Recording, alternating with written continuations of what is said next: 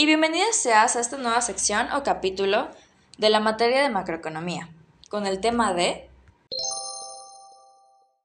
Banco Central, Bolsa de Valores y Sistema Financiero Internacional. Este tema es dado por nuestra maestra Marta Cámara López y este bello podcast está dirigido por su servidora Kenny Colomé en el grupo primero C de la Facultad de Contaduría y Administración en la licenciatura de Administración y Finanzas de nuestra Universidad Autónoma de Campeche. Bienvenidos sean. Primero que todo, debemos de identificar qué es el banco y cuándo se creó el Banco Central de México. Bueno, según Internet, el Banco Central Mexicano fue una institución financiera mexicana establecida durante el gobierno de Porfirio Díaz Mori. Primero en reconocer las emisiones de billetes de los bancos de la República Mexicana, adquiriendo funciones de banca central años antes del establecimiento del Banco de México. Pero en sí, ¿qué hace este banco? Bueno, de acuerdo a la ley señalada, el banco tendrá por objeto velar por la estabilidad de la moneda y el normal funcionamiento de los pagos internos y externos. Veamos preguntas curiosas o que nos surgen a través de este tema. ¿Qué pasaría si un país no tiene banco central? Bueno, según las investigaciones que hice, nos indica que esto implicaría una fuerte devaluación, ya que el tipo de cambio de conversión resultaría del cociente entre los recursos monetarios en sentido amplio y las reservas internacionales. Igual, ¿quién controla el dinero? Bueno, en la actualidad, los bancos centrales son las entidades que poseen la facultad exclusiva de emitir la moneda de un país, dado que además de almacén de valor y unidad de medida, la moneda es el principal medio de cambio de las sociedades. Esta debe de gozar de la confianza del público. ¿Y por qué todos los países tienen un banco central? Bueno, como ya habíamos dicho antes, el Banco Central posee dos funciones muy importantes dentro del sistema económico de un país. La primera función es preservar el valor de la moneda y mantener la estabilidad de precios, y para ello su principal herramienta es el manejo de las tasas de interés.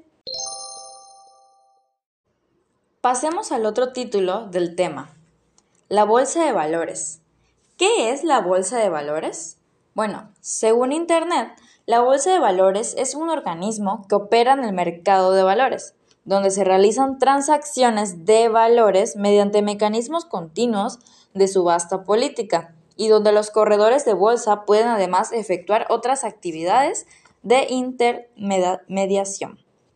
Pero en sí, ¿cuál es su función? Bueno, algunas de sus funciones son canalizar el ahorro hacia la inversión productiva y optimizar la asignación de los recursos financieros. Pero, ¿qué pasaría si esta bolsa se cae? Como hemos visto en las películas, etc. Primero que todo, identifiquemos qué es la caída de la bolsa. Bueno, la caída de la bolsa recibe también el nombre de desplome bursátil esto ocurre cuando la mayoría de las acciones que cotizan en la bolsa sufren una caída drástica de precios en un periodo de tiempo realmente corto. Esto significa que se producen pérdidas relativamente numerosas y grandes en muy poco tiempo. Este suceso, por lo general, trae consigo una caída prolongada de los precios, debido a que, por la desconfianza, los inversores no compran acciones, que sería lo normal, ¿no? Y entonces las empresas entran en números rojos, o sea, imagínense. Esta caída de los precios en la bolsa o mercado de valores puede durar unos pocos días, pero también puede durar varias semanas. Esto provoca que el temor invada a los inversores y los guíe a realizar ventas de pánico típicas de una caída en la bolsa. Y eso trae como consecuencias que se intensifique la caída de los precios, lo que hace que se agrave aún más la situación de las pérdidas y esa es la principal característica de la caída bruta de la bolsa y que la diferencia del mercado bajista, donde los precios caen de manera menos rápida y sorpresiva.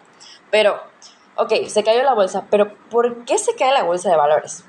Bueno, las causas de la caída de la bolsa de valores son diferentes por naturaleza. Sin embargo, se da por prioridad dos razones, las siguientes que voy a mencionar. Por una parte, el estallido de una burbuja especulativa.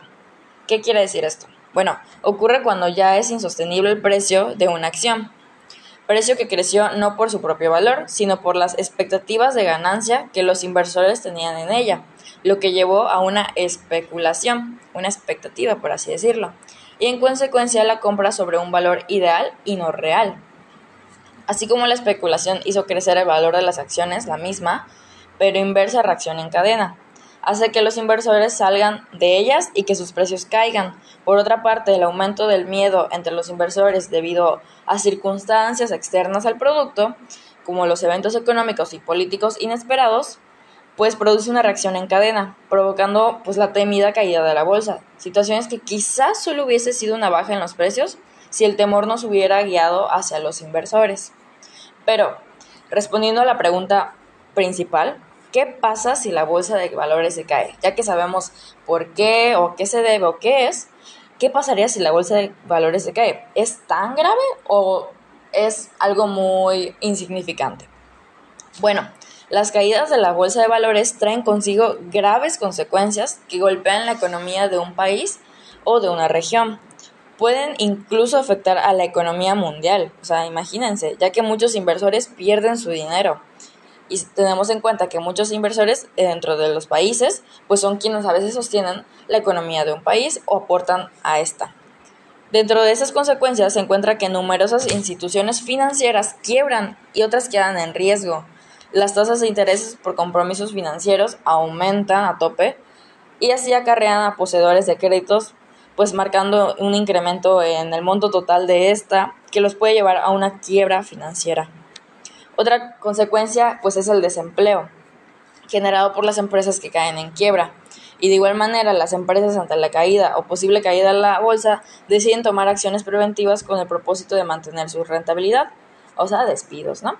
Entre estas medidas, pues está la reducción del personal, una de las primeras gestiones que realizan, aunque no haga falta, pues queda expuesto ante esto, ¿no? Afecta la capacidad adquisitiva y gasto tanto de compradores como de vendedores y pues puede deprimir la economía por la tendencia a la caída de, la bolsa prácticamente. Veamos aquí cómo podemos proteger las inversiones de la caída de la bolsa. Unos tips que leí por ahí y me parecieron muy interesantes. Bueno, se menciona que es recomendable la diversificación del riesgo, es decir, distribuir el dinero en varias categorías de inversión. Procurar un equilibrio que favorezca la estabilidad financiera, esa acción pues permitiría que aunque cuando haya pérdidas, estas sean mínimas. También sale el no invertir todos tus activos y también es importante tener una reserva de efectivo. También minimizar el efecto perjudicial de estas y pues ser un poco precavidos.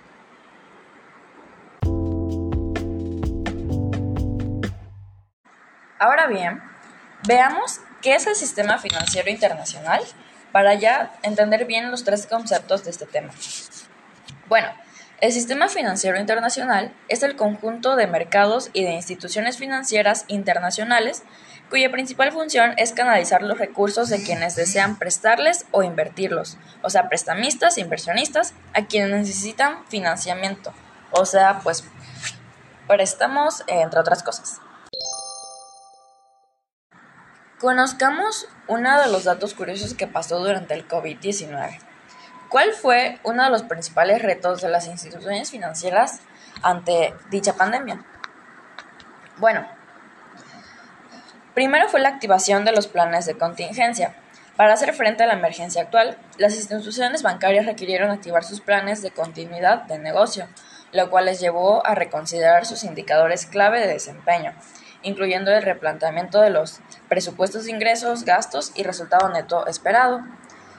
Uno, de, de otros fue servicios bancarios. Se debe garantizar la disponibilidad de los servicios indispensables, tanto para la sociedad como para las empresas, ya sea de manera digital, con aplicaciones móviles o servicios de Internet, compras en línea mediante tarjeta de crédito o débito, pero también de manera física en sucursales, contando con dotación en efectivo y cajeros automáticos. Otras son las recuperaciones en la liquidez. A raíz de esta contingencia, las instituciones bancarias podrían experimentar problemas de liquidez, los cuales las ha llevado a analizar los impactos potenciales en la captación y en los mercados.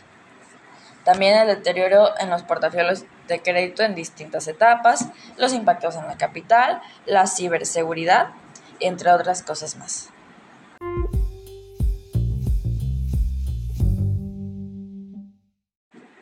Ya para concluir con este tema, veamos en cómo se conectan esos tres conceptos que acabamos de hablar anteriormente en este podcast, que es el Banco Central, la Bolsa de Valores y el Sistema Financiero Internacional, dentro de todo este sistema financiero y económico.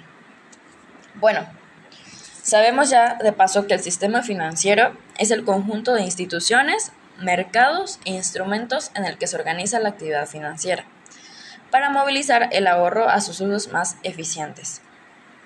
En sí, el sistema financiero hace que los recursos que permiten desarrollar la actividad económica real, producir y consumir, lleguen desde aquellos individuos a los que les sobra el dinero en un momento determinado hasta aquellos que lo necesitan y facilite compartir los riesgos. Pero veamos o entendamos mejor esto que acabábamos de, de explicar, ¿no? Bueno, quienes tienen dinero y no lo necesitan en el corto plazo para comprar algo o pagar sus deudas, lo aportan al sistema financiero a cambio de un premio. ¿Ese premio cuál es? Bueno, ese premio es la tasa de interés. Sin embargo, la otra parte es, o sea, de, de lo que estamos hablando, quienes necesitan el dinero en un corto plazo del que tiene, o sea, necesita más dinero del que tiene, ya sea para invertir en un proyecto productivo, crear riqueza adicional, o que se usa más que nada este, usualmente para cubrir una obligación de pago o, este, o alguna deuda. Están dispuestos a pagar en un determinado, determinado periodo mediante un plan de pagos previamente pactado. Un costo adicional por obtener de inmediato el dinero este costo es la tasa de interés que mencionamos anteriormente como un premio, ¿no? En resumen, la principal tarea del sistema financiero en esto es empatar las necesidades y deseos de unos, los ahorradores, con las necesidades de otros, los deudores. En dicha labor, los bancos y las tasas de intereses juegan en un papel central, que ahí es donde se, se abarca el tema del Banco Central y lo de México y el sistema financiero, obvio. ¿Por qué? Bueno, porque en el Banco de México y el sistema financiero juegan un papel muy importante dentro de toda la economía. Pues una de las tareas de este banco mexicano es promover el sano desarrollo del sistema financiero para garantizar que funcione sin alteraciones sustantivas en favor del desarrollo económico, o sea, que sea accesible para los usuarios y se opere en un ambiente competitivo y eficiente. Cuando el sistema financiero cumple esas características, facilita el cumplimiento de otras tareas, o sea, del Banco Central, como la provisión de la moneda nacional a la sociedad a través de la banca comercial y la ejecución de política monetaria y cambiaria, ya que cualquier cambio que se haga en dichas políticas tendrá un efecto en los precios que se pactan en los mercados financieros, como las tasas de interés, costo de los créditos, rendimientos, etcétera, o el tipo de cambio. Es así que a través de este sistema que hemos estado hablando durante este podcast ya como por 15 minutos, el Banco Central lleva a cabo sus labores para cumplir con su objetivo prioritario, que es cuidar que el dinero en la economía no pierda su valor, capacidad de compra a lo largo del tiempo.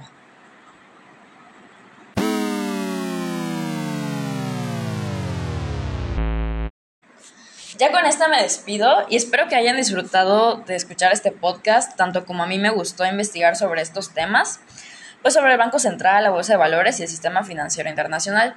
Creo que era muy importante saber el concepto de cada uno de estos porque pues mayormente pensamos que todos sabemos sobre ello, pero realmente escuchamos, escuchamos que hablan de esto, pero no sabemos a ciencia cierta qué es o cómo influyen y cómo es que los tres, o sea, estos tres temas o conceptos, pues influyen demasiado y tienen que ver con el sistema financiero y también con, con la economía mundial o ya sea centrándonos en México, ¿no?